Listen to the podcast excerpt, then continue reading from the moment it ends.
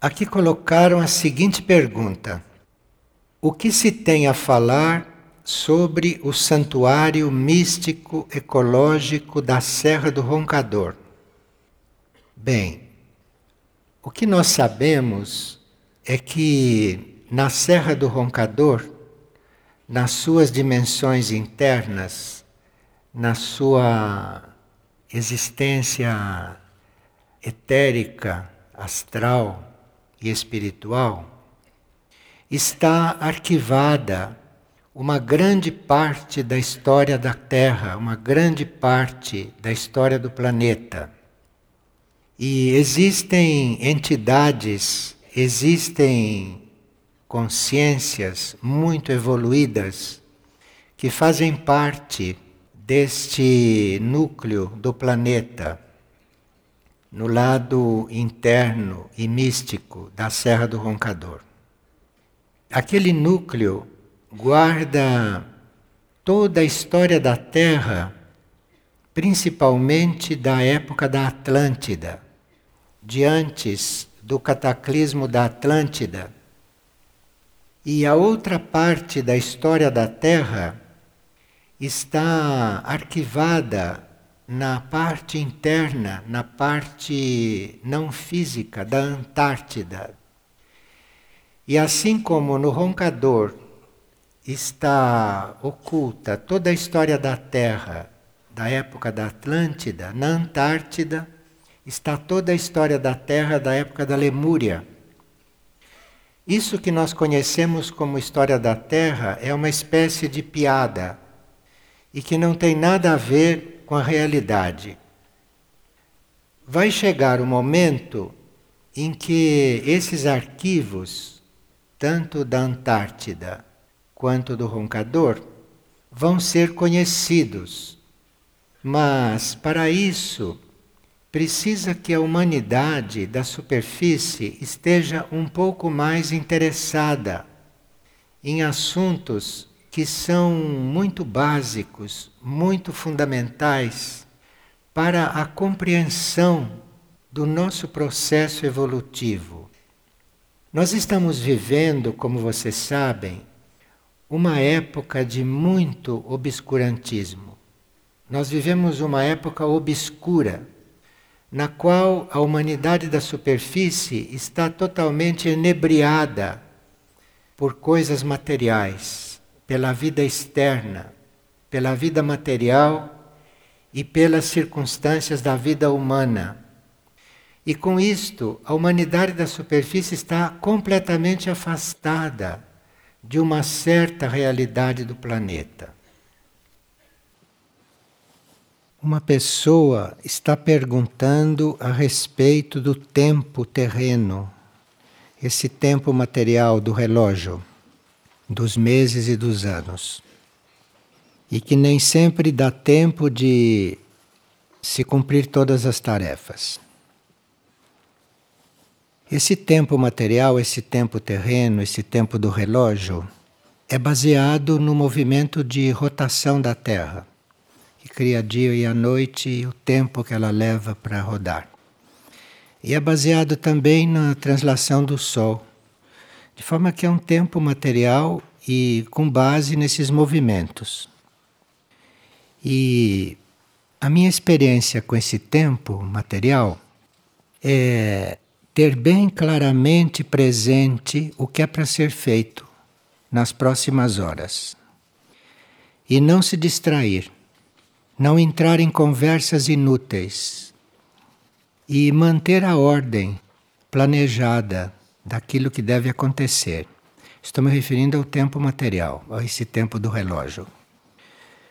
Quando a gente entra em conversa, conversa que não é necessária, já começa a desregular tudo. E quando a gente se distrai, também a gente sai desta regulagem.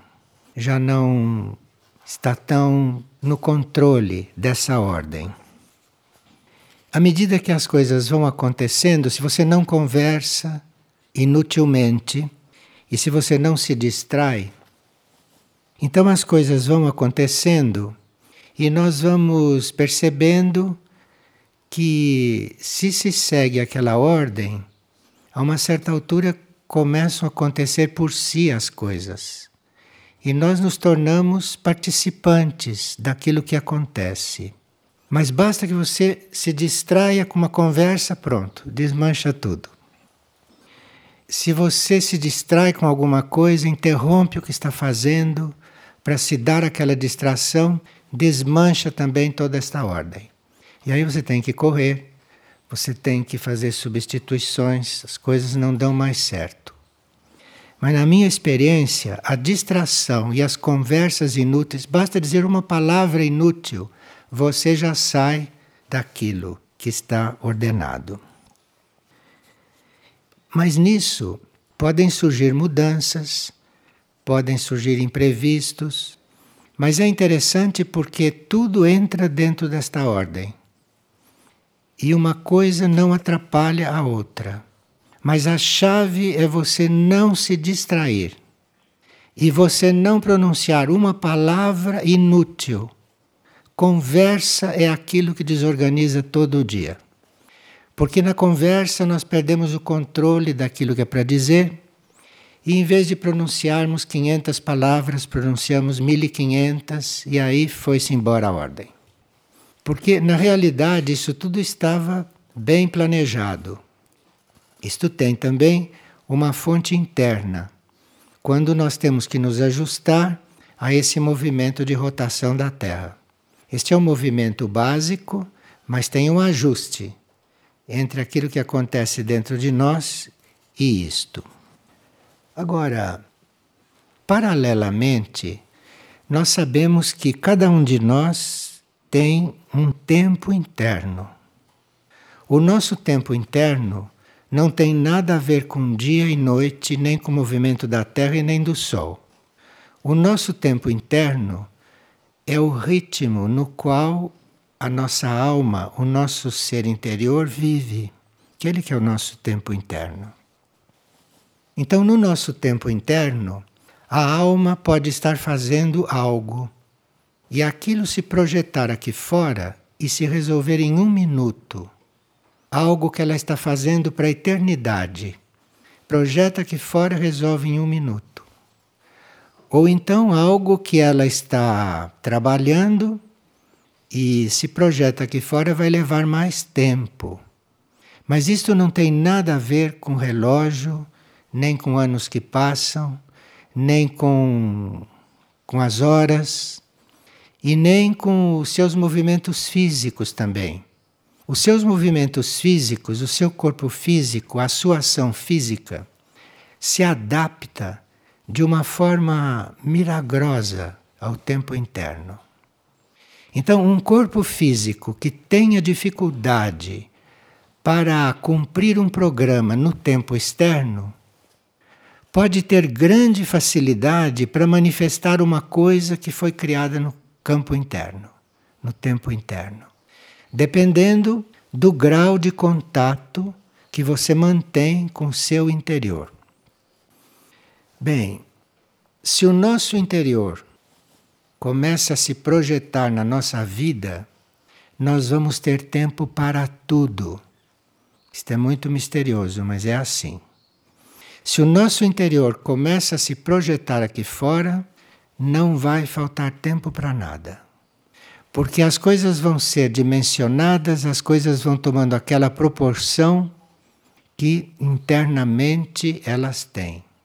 Então vai haver muita harmonia com esse assunto do tempo. Quando as coisas são feitas sob a influência do tempo interno, o jeito de fazer da alma começa a se implantar aqui, nós vemos que, de uma forma muito misteriosa, surgem todas as ajudas que nós precisamos para realizar uma coisa. Então nós podemos com a mente, porque a mente vocês sabem o que é, né? A mente deduz que nós não vamos ter tempo para uma coisa. Isto ela deduz isto. Mas se você está conectado com seu interno, entra o ritmo interno no fazer a coisa, a coisa se transforma, atrai outras ajudas, os ritmos da coisa mudam, e quando você vê, ou a coisa está pronta, feita, ou a coisa tomou um outro encaminhamento, que vai ser resolvida de outra maneira. Quando entra o tempo interno, há muita atração de muitas coisas. Quando nós trabalhamos no tempo interno, em geral, isto atrai muita colaboração, porque a alma não está limitada ao espaço-tempo material. A alma está em contato com outras almas. A alma vive num outro mundo, num outro plano, onde não há limites para a comunicação. Fazendo as coisas no tempo interno, surgem circunstâncias inesperadas. E isto é porque está entrando o mundo interno na questão. Agora, todos os que começam a viver esse tempo interno, aqui fora também, sabem que ele começa a acontecer, ou nós começamos a entrar em contato com esse outro tempo com esse outro espaço, com essas outras dimensões, quando estamos intimamente doados. Quando estamos intimamente doados à evolução. Quando estamos intimamente doados àquilo que é o trabalho evolutivo, aquilo que é a vida evolutiva. Então, quando existe esta profunda doação e quando o ser externo, a mente, o ser humano, a personalidade, à medida que ela vai se doando, conforme a doação interna, isto vai acontecendo, este tempo vai começando a refletir. Então, esta pessoa que diz que está sempre perdendo hora, é porque ela está ligada estritamente ao tempo material e provavelmente não soube organizar as suas coisas no tempo material. Mas isto, em princípio, parte de nós organizarmos as coisas dentro do tempo material. Porque nós temos que estar em paz com o tempo material, porque estamos vivendo nele também. Então temos que organizar as coisas em paz com o tempo material. E a partir daí começam a acontecer os milagres do tempo interno. Mas o nosso papel com o tempo material tem que estar cumprido. Por exemplo, se eu tenho que estar aqui às 5 horas, eu não devo chegar às 5 e um minuto. Eu já me atrapalhei com o tempo material. Depois disso, eu já não sei o que pode acontecer em matéria de perda de tempo e em matéria de descontrole do tempo. Então tem que haver um, um ajuste, tem que haver um respeito pelo tempo material, sabendo muito bem que o tempo material é uma aparência e que o tempo material não é só ele. Existe também um outro tempo que pode entrar aí e produzir milagres. Mas, com tudo isto, nós temos que ter respeito pelo tempo material. Então, se nós temos uma hora para fazer uma coisa, eu tenho que respeitosamente colocar aquela coisa dentro daquela hora. Se eu partir deste princípio, qualquer necessidade extra que haja vai ser suprida. Agora, se eu, em princípio, não me organizo para colocar aquilo dentro do tempo previsto, a daí por diante tudo pode acontecer todas as interferências, todas as influências, pode acontecer coisas inesperadas que venham te tirar da concentração, enfim, tudo pode acontecer, porque você não teve respeito pela ordem dentro do tempo material. Então, se aqui tem uma partilha que deve começar às 5 horas, eu tenho que estar todo para começar esta partilha às 5 horas. E não pensar que eu posso chegar aqui depois, que os outros podem esperar, que a partilha pode começar às 5 e 5. Não pode. Se ela é 5 horas, está tudo convergindo para aquele momento. Passou aquele momento, é outra conjuntura que está formada aqui dentro. Então, se uma coisa está marcada no tempo material, aquela marca vai atraindo uma conjuntura energética que fica concentrada ali.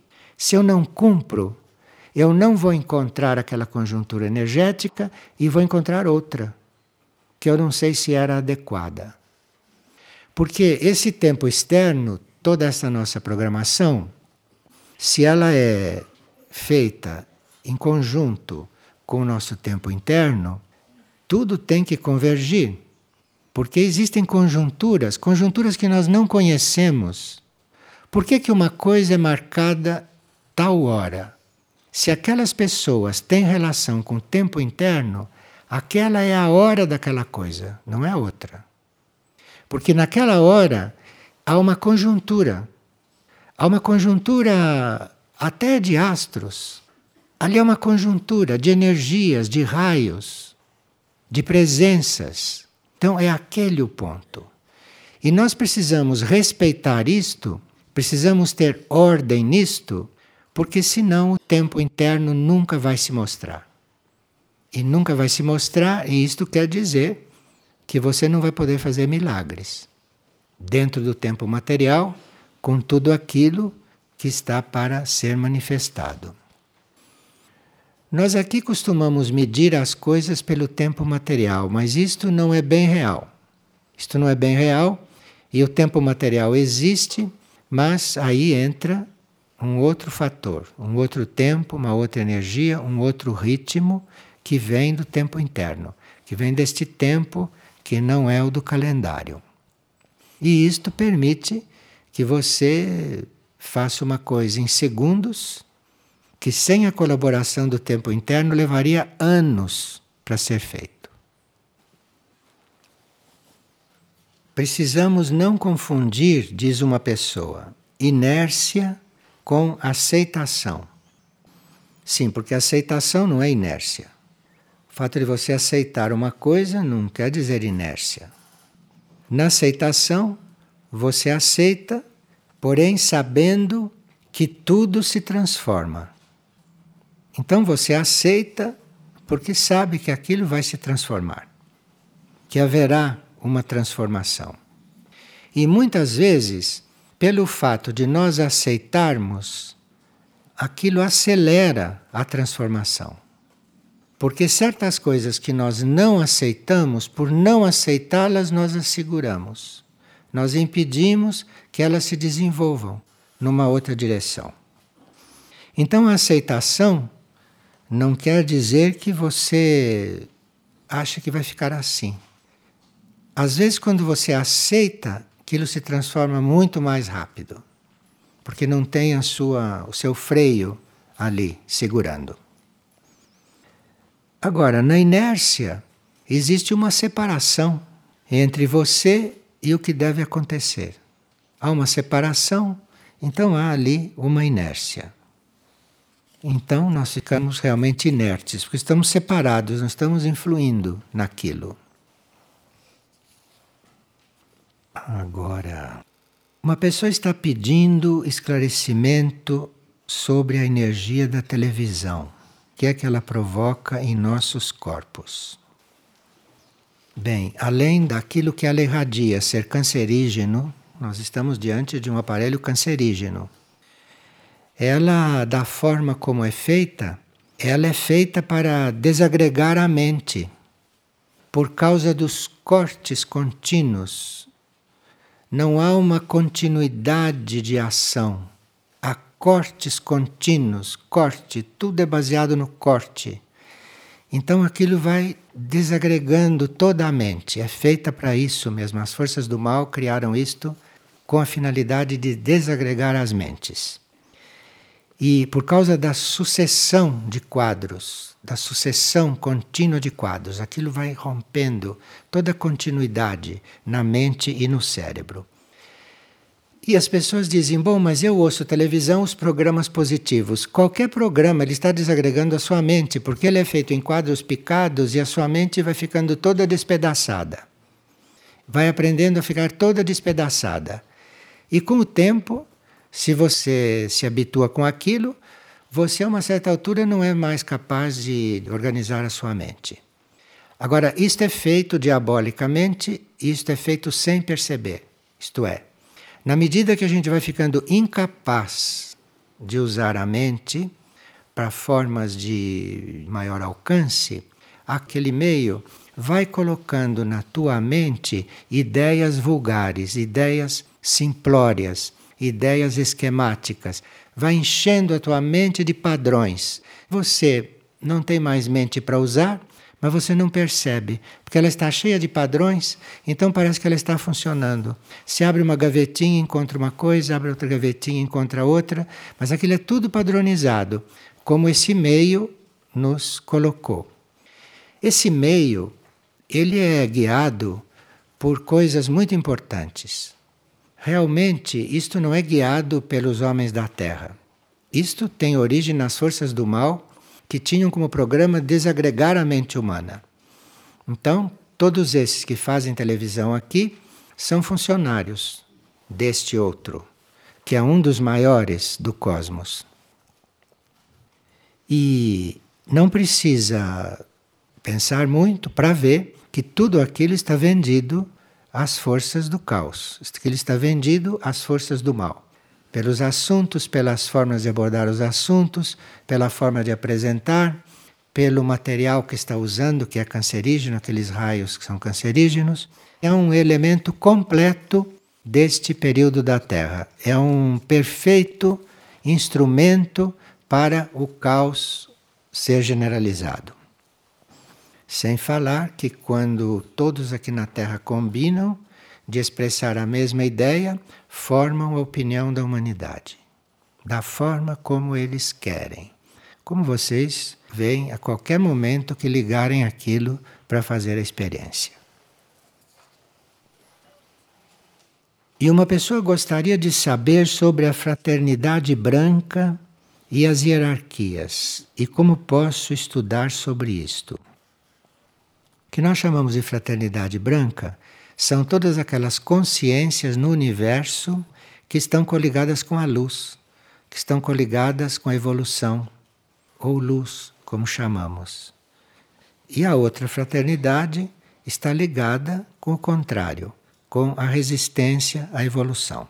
E a fraternidade branca está descrita no glossário esotérico. Tem vários itens a respeito deste assunto que você pode procurar lá e sobre a hierarquia também. A hierarquia é um assunto muito amplo e lá você encontra o básico. Existe a hierarquia da fraternidade branca e existe também a hierarquia da outra.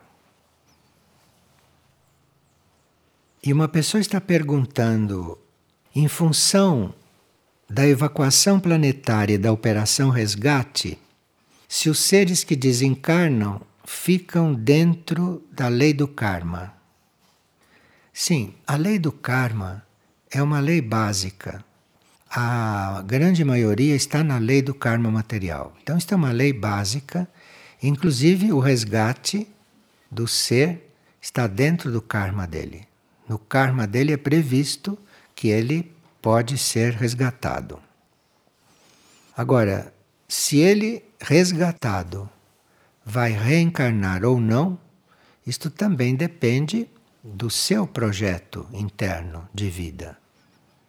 Agora, o resgate não será só aqui entre os seres da superfície. O resgate vai se passar em todos os níveis da Terra, no nível astral e no nível mental também.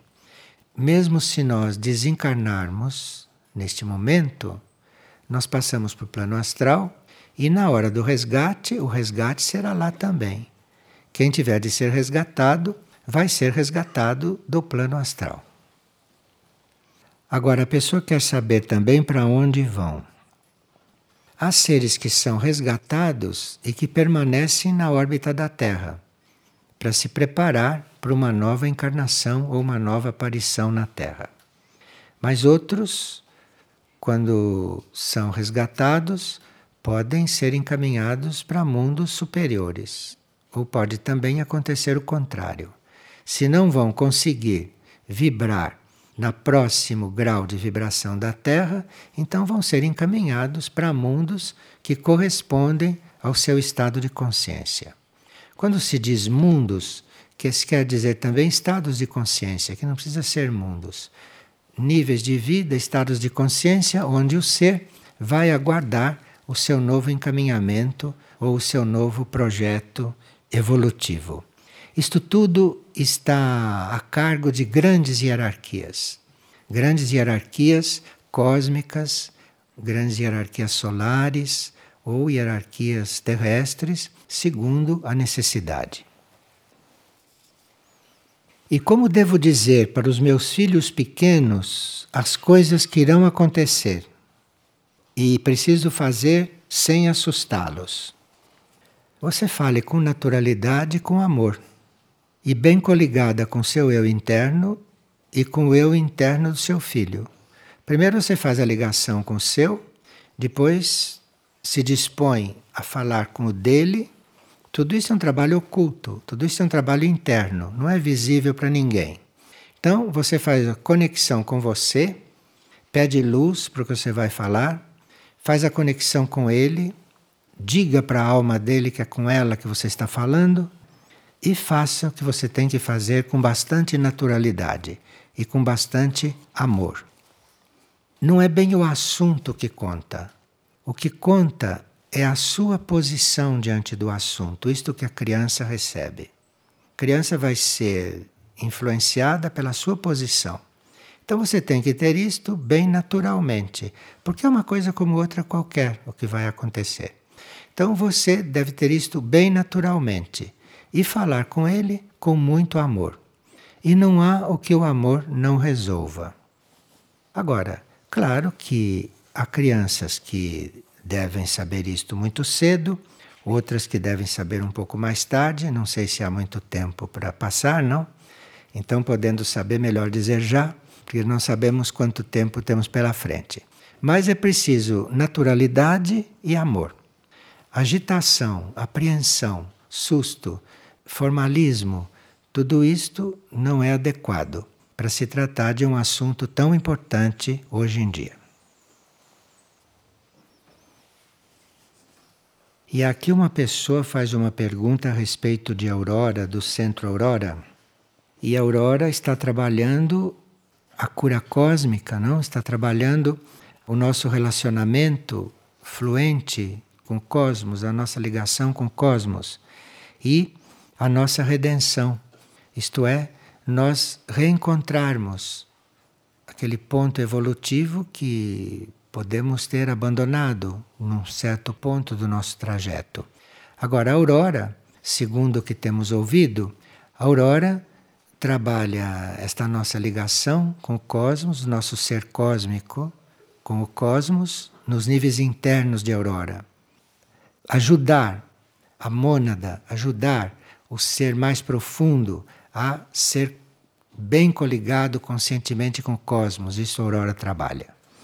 E claro que nós, redimidos, tendo revisto a nossa posição, a Aurora trabalha no sentido de nós nos reencontrarmos naquele ponto em que nós deixamos, antes de errar. Isto é, a uma certa altura cometemos erros importantes e daí para diante as coisas são determinadas de uma maneira não prevista. E quando a aurora nos redime, a aurora nos dá uma oportunidade de nos recolocarmos lá onde a gente errou, para repartir, retomar de uma outra forma. Isto é um trabalho oculto em aurora, trabalho oculto da energia de aurora. Agora, uma pessoa teve uma experiência muito interessante no dia da vigília e ela descreve essa experiência. E que a uma certa altura é como se ela fosse convidada a entrar naquele trabalho, que era um trabalho das naves. Na experiência dela, na visão dela, as naves deixavam um rastro de luz dourada e azul no céu e criavam círculos ascendentes, como uma espiral de energias. Aí ela percebeu que aquilo estava acontecendo sobre Figueira, na visão dela. Então as naves deixavam rastro de luz dourada e azul e criavam círculos ascendentes, como uma espiral, cada vez mais sutil. À medida que iam subindo, a energia da espiral ia se tornando cada vez mais sutil. No primeiro círculo da espiral, ela viu a figueira toda. Depois, a cada novo círculo ascendente, ela via uma área específica. Então é como se as naves estivessem trabalhando toda a figueira e à medida que subiam em espiral, trabalhavam cada área. E ela viu as naves subindo em espiral até chegar, finalizando em F2. E aí ela sentiu uma energia muito sutil permeando a figueira toda. E nisso as naves já tinham ido. E ela então recebeu uma intuição de que, já que ela tinha visto isto, e já que ela tinha tido esta experiência, que ela tinha que colaborar para que esta sutileza permanecesse. Porque ela viu quanto as naves trabalharam energia e o quanto a energia se tornando sutil à medida que elas subiam. E ela então se sentiu responsável pela manutenção desta sutileza. Foi uma experiência muito real e muito importante nesta época. Agora, ela viu também que se ela estivesse ali em função de manter esta energia sutil que ela estava percebendo que havia e que há em cada área em graus diferentes. Que se ela mantivesse esta atenção para manter esta sutileza, que isso iria atrair círculos menores que iam sair destes grandes. Então, círculos vibratórios menores iriam saindo daí. E é na região cardíaca que ela tinha tudo isto presente, como se fosse nesta região, não na mente, não na cabeça, mas nesta região, nesta área cardíaca que ela via tudo isto. Agora, ela disse que essas naves no início saíam e entravam de portas de entradas e de grutas que existem nas montanhas. E foi muito interessante, porque junto com isto eu tive a oportunidade de trocar ideias com alguém que tem uma certa experiência dessas portas de entrada. E ficamos sabendo que essas portas de entrada, por onde essas naves saem, aparecem aqui, ou entram para ir para o seu rumo, que essas portas de entrada são móveis, não são fixas. Então pode acontecer uma porta de entrada aqui ao lado e por aqui entrar tudo isto. Mas quando isto entrou e fez o trabalho, esta porta se fecha. E para um outro trabalho vai se abrir outra porta. Então eu estava me perguntando, mas por que, que estas portas são assim? Estas portas são assim por uma questão de preservação. Porque abre-se uma porta para acontecer uma coisa destas, abre-se uma porta para naves entrarem, esta porta ficou conhecida. As forças involutivas já ficaram sabendo dela. De forma que a próxima vez que a nave entrar, vão abrir outra porta, numa outra área da consciência. Nunca a porta permanece muito tempo. E nas montanhas há muitas portas de entrada para essas naves penetrarem e irem para os trabalhos que elas têm que ir nos mundos intraterrenos, nos mundos suprafísicos, etc. E as montanhas são sempre os símbolos, os símbolos desses limites ou destas portas Porque montanha é um símbolo muito importante e muito espiritual. Nós, quando vemos uma montanha, quando estamos diante de uma montanha, algo no nosso inconsciente tem impulso para subir. Então, isso é a função de uma montanha quando você vê uma montanha. Então, aquilo no teu inconsciente te dá um impulso que corresponde a subir a montanha. Então, por isso que as montanhas são muito usadas nesses processos.